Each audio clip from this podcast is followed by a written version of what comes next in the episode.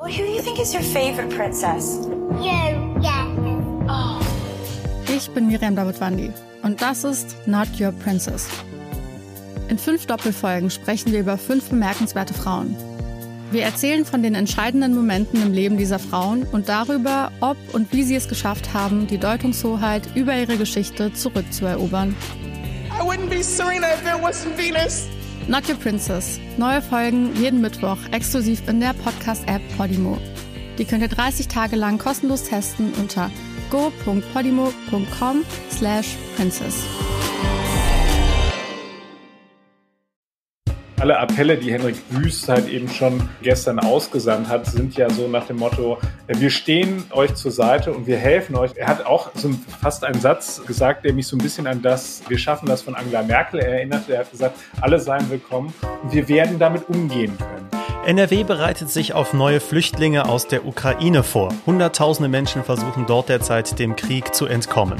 Wie die Vorbereitungen hier laufen und warum es nicht wie 2015 wird, hört ihr hier im Podcast. Ich bin Florian Pustlauk. Hi. Rheinische Post Aufwacher. News aus NRW und dem Rest der Welt. Hier nochmal der Hinweis, weil sich in der Ukraine jederzeit etwas ändern kann, berichten wir hier im Aufwacher nicht über den aktuellen Stand der Lage in der Ukraine. Den erfahrt ihr aber jederzeit und zwar ganz aktuell in unserem Live-Blog auf RP Online. Im zweiten Thema sprechen wir später über Karneval. Es ist ja Aschermittwoch, also können wir ein Fazit ziehen. Und da gab es große Unterschiede zwischen den Karnevalshochburgen in Köln, ja, die schon historische Friedensdemo mit 250.000 Teilnehmern und in Düsseldorf dagegen wieder blutige Auseinandersetzungen in der Altstadt. Das alles heute hier im Aufwacher und damit ihr keine neue Folge verpasst, abonniert uns doch gerne in eurer Podcast-App.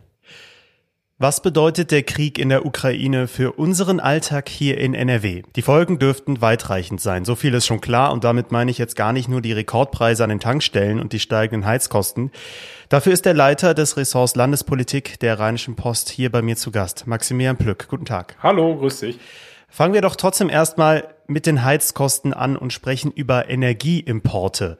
Wie abhängig ist denn NRW von Lieferungen aus Russland? Das ist schon ein erheblicher Anteil. Also wir beziehen etwa 55 Prozent des Gases aus Russland. Äh, hinzu kommen dann 50 Prozent der Steinkohle und 30 Prozent des Öls. Also das heißt, wenn von heute auf morgen hier alles abgeknipst wird, äh, beziehungsweise wenn äh, Russland die Lieferung einstellt, dann ähm, sieht es natürlich finster aus, weil so schnell kann man diese Mengen einfach nicht substituieren. Was wären denn mittelfristig, langfristig mögliche Alternativen zu dieser russischen Abhängigkeit? Also das äh, war gestern Bestandteil von Gesprächen, auch die Hendrik Wüst mit Unternehmern äh, und Gewerkschaftern geführt hat.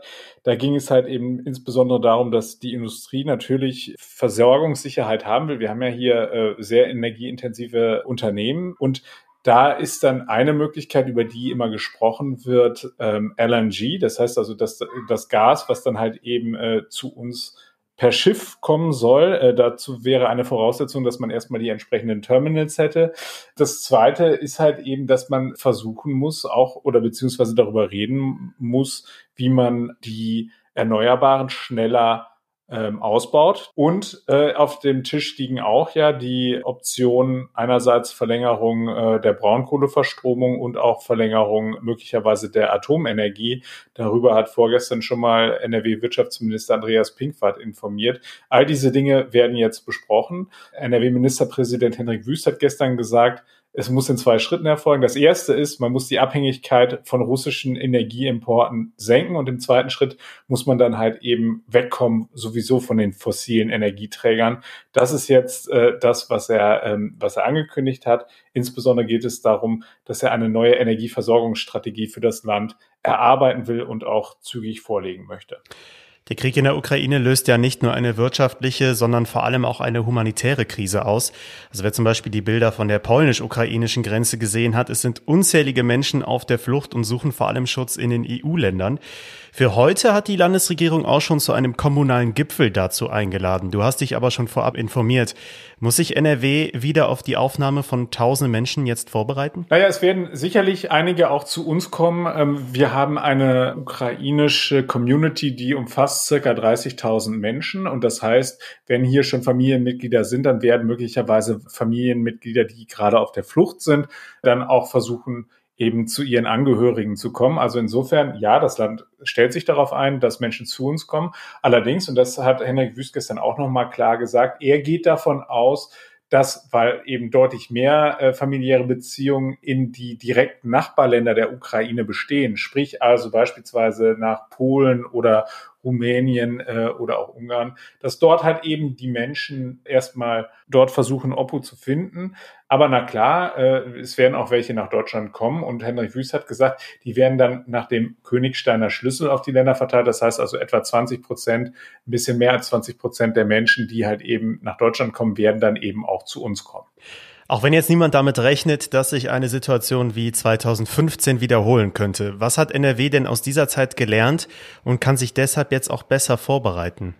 Also ich glaube, eine Sache, die äh, das Land gelernt hat, ist, dass man möglichst frühzeitig mit den Kommunen ins Gespräch kommen muss und auch die alle Appelle, die Henrik Wüst halt eben schon äh, gestern ausgesandt hat, sind ja so nach dem Motto, äh, wir stehen euch zur Seite und wir helfen euch, also wir machen alles möglich, was wir möglich machen können. Er hat auch so fast einen Satz gesagt, der mich so ein bisschen an das, äh, wir schaffen das von Angela Merkel erinnerte. Er hat gesagt, alle seien willkommen und wir werden damit umgehen können. Also das ist der klare Appell in Richtung der Kommunen tun, dass sie da nicht alleine gelassen werden mit eben den, äh, den Kosten, weil wir müssen uns immer vor Augen führen, es gibt zahlreiche Kommunen in NRW, die sind eben finanziell am Limit, wenn nicht sogar schon darüber. Ähm, das wird heute einfach ein, ein Hauptthemenschwerpunkt sein. Der NRW-Flüchtlingsminister Joachim Stamp hat uns gestern gesagt, dass man schon dabei sei, eben äh, sich vorzubereiten, was also sozusagen die Landeskapazitäten angeht. Und da hat er gesagt, man könne halt eben in den Unterkünften dafür halt eben auch Kapazitäten freiziehen. Das heißt also Menschen, die schon länger hier sind, könnten dann eben äh, anderweitig untergebracht werden und dadurch kann man dann eben erstmal in diesen in diesen Landeszentren dann da äh, die Plätze schaffen. Mhm. Ich habe aber insgesamt das Gefühl, dass die Aufnahmebereitschaft und auch die emotionale Verbundenheit mit den Menschen aus der Ukraine deutlich größer ist als 2015, also nicht nur hier in NRW, sondern insgesamt international. Wird es deswegen vielleicht auch leichter sein für die Politik, die Aufnahme hier bei uns zu regeln? Also ich glaube, dass alleine schon die Bereitschaft der osteuropäischen Länder, Flüchtlinge aufzunehmen, die ja deutlich zurückhaltender waren, als es halt eben um die Flüchtlinge aus Syrien und Afghanistan ging. Ähm, da, da müssen wir jetzt in diese moralische Diskussion erstmal gar nicht einsteigen, aber es ist natürlich schon auffällig. Aber das so ein bisschen Druck vom Kessel nimmt. Die sind bereit, dort schnell und unkompliziert zu helfen. Also insofern ist es schon auch eine andere Situation. Man muss auch wissen, dass in den Nachbarländern der Ukraine natürlich auch eine relativ große ukrainische Minderheit lebt, das dann natürlich mit der Integration auch ein bisschen einfacher macht. Und es steht ja immer auch noch die Hoffnung der Menschen im Raum, dass sie eben wieder zurückkehren können. Sie sind natürlich auch äh, glühende, überzeugte Ukrainer und sie wollen langfristig halt eben äh, ihr Leben in ihrem Heimatland führen. Aber klar, also je nachdem, wie brenzlig diese Lage wird und man weiß ja auch nicht, wie Putin sozusagen das Ganze immer noch weiter eskaliert und womöglicherweise auch so wahnsinnig ist, dass er es halt eben auch auf NATO-Staaten äh, anlegt, dann ähm, wird der Flüchtlingsstrom noch mal weiter zunehmen. Jetzt im Augenblick äh, habe ich aber eher die Signale wahrgenommen, dass das, was sich 2015 ereignet hat, nicht noch mal wiederholen wird bei uns. Vielen Dank, Maximilian Plück. Sehr gerne. Einen Artikel dazu findet ihr auch verlinkt bei uns in den Show Notes und wie schon zu Beginn erwähnt, findet ihr einen Live-Blog zu den Ereignissen in der Ukraine auf RP Online und viele weitere Berichte dazu. Wir kommen zu unserem zweiten Thema hier im Aufwacher und da geht es um Karneval. Auch wenn heute am Aschermittwoch ja eigentlich alles vorbei sein sollte, müssen wir nochmal drüber sprechen aus einem, wie sollte es leider anders sein, in diesem Jahr bedrückenden Anlass. Denn während in Köln 250.000 Menschen friedlich gegen den Krieg in der Ukraine protestiert haben, hat es in Düsseldorf am Rosenmontag eine gewaltsame Auseinandersetzung gegeben. Schon wieder, muss man leider sagen, denn auch zuvor gab es bereits eine Messerstecherei. Verena Kensbock, Reporterin der Rheinischen Post für die Region Düsseldorf, ist jetzt zu Gast. Hallo Verena. Hallo. Das klingt also danach, dass die Situation in Düsseldorf an den Karnevalstagen ziemlich eskaliert zu sein scheint.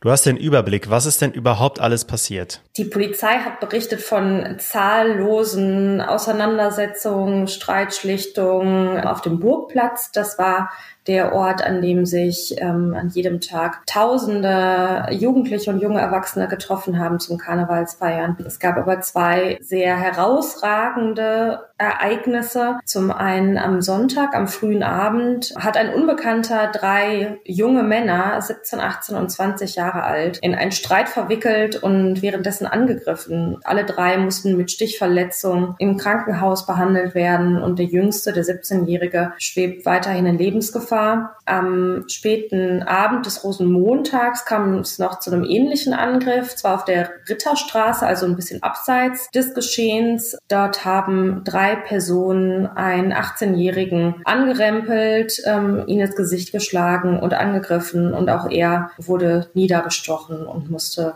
im Krankenhaus versorgt werden. Was weiß man denn schon über die Täter?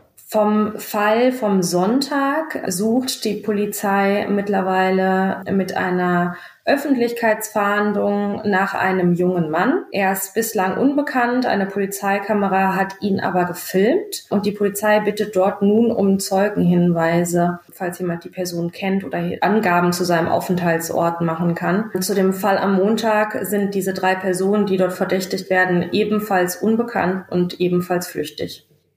Also ich habe es nur auf Bildern gesehen, aber das Gedränge auf dem Burgplatz und an der Rheinuferpromenade war zeitweise so groß, dass die Menschen ja fast schon in den Rhein gestürzt wären.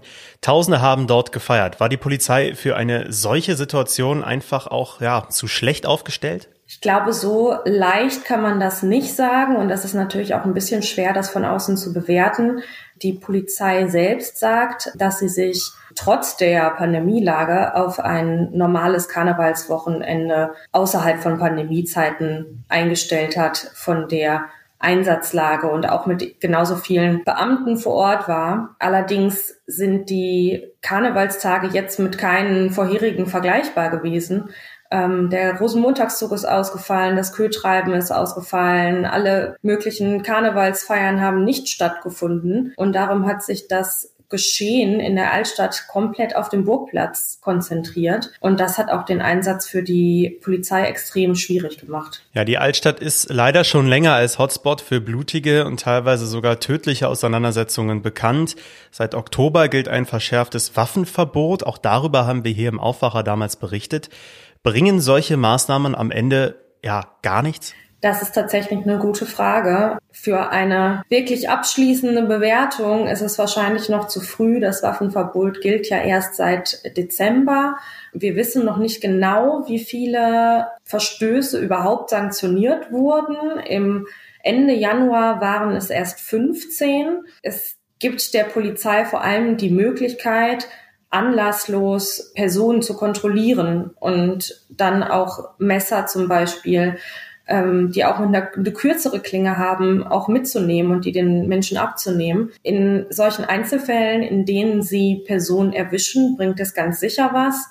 An so Tagen wie Karneval ist es natürlich extrem schwer, dort alle Menschen zu kontrollieren und das bei allen im Blick zu haben. Ja, blicken wir mal voraus. Jetzt nicht nur auf Karneval 2023, das hoffentlich wieder ein bisschen normaler ausfallen wird, sondern auch zum Beispiel auf die wärmere Jahreszeit wo vermutlich weniger Corona-Maßnahmen gelten werden und es noch voller werden könnte. Was muss zukünftig passieren, damit die Düsseldorfer Altstadt wieder ein sicherer Ort wird? Ich glaube, die eine Maßnahme, das eine Allheilmittel gibt es da ehrlich gesagt nicht. Es tut sich schon einiges. Ähm, die Polizei arbeitet vor allem mit Licht. Das funktioniert wohl ganz gut, dass sie Flutlichter am Rheinufer aufstellt, am Burgplatz zum Beispiel.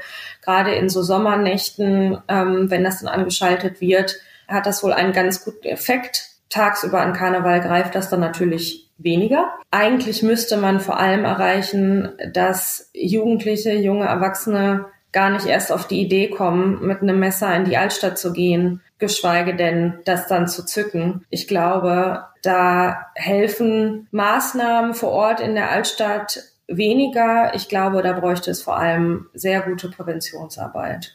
Dank dir, Verena Kensbock. Sehr gerne. Und diese Themen werden heute auch noch wichtig.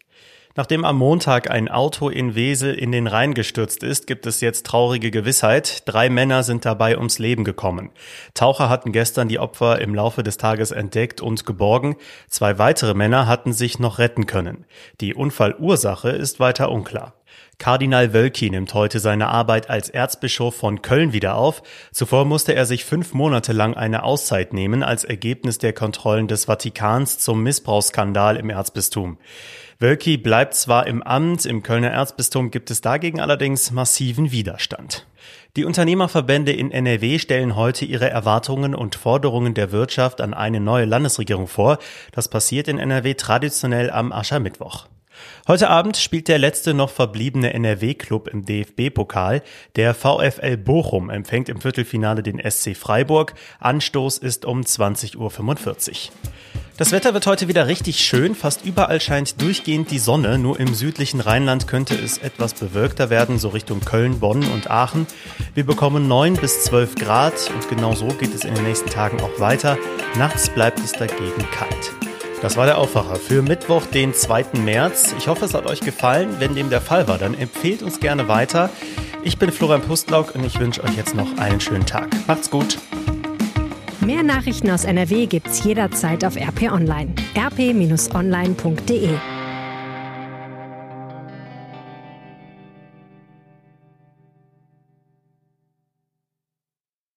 Well, who do you think is your favorite princess? You, yeah. Oh. Ich bin Miriam Davidwandi und das ist Not Your Princess. In fünf Doppelfolgen sprechen wir über fünf bemerkenswerte Frauen. Wir erzählen von den entscheidenden Momenten im Leben dieser Frauen und darüber, ob und wie sie es geschafft haben, die Deutungshoheit über ihre Geschichte zurückzuerobern. I wouldn't be Serena if there wasn't Venus. Not Your Princess. Neue Folgen jeden Mittwoch exklusiv in der Podcast-App Podimo. Die könnt ihr 30 Tage lang kostenlos testen unter go.podimo.com slash princess.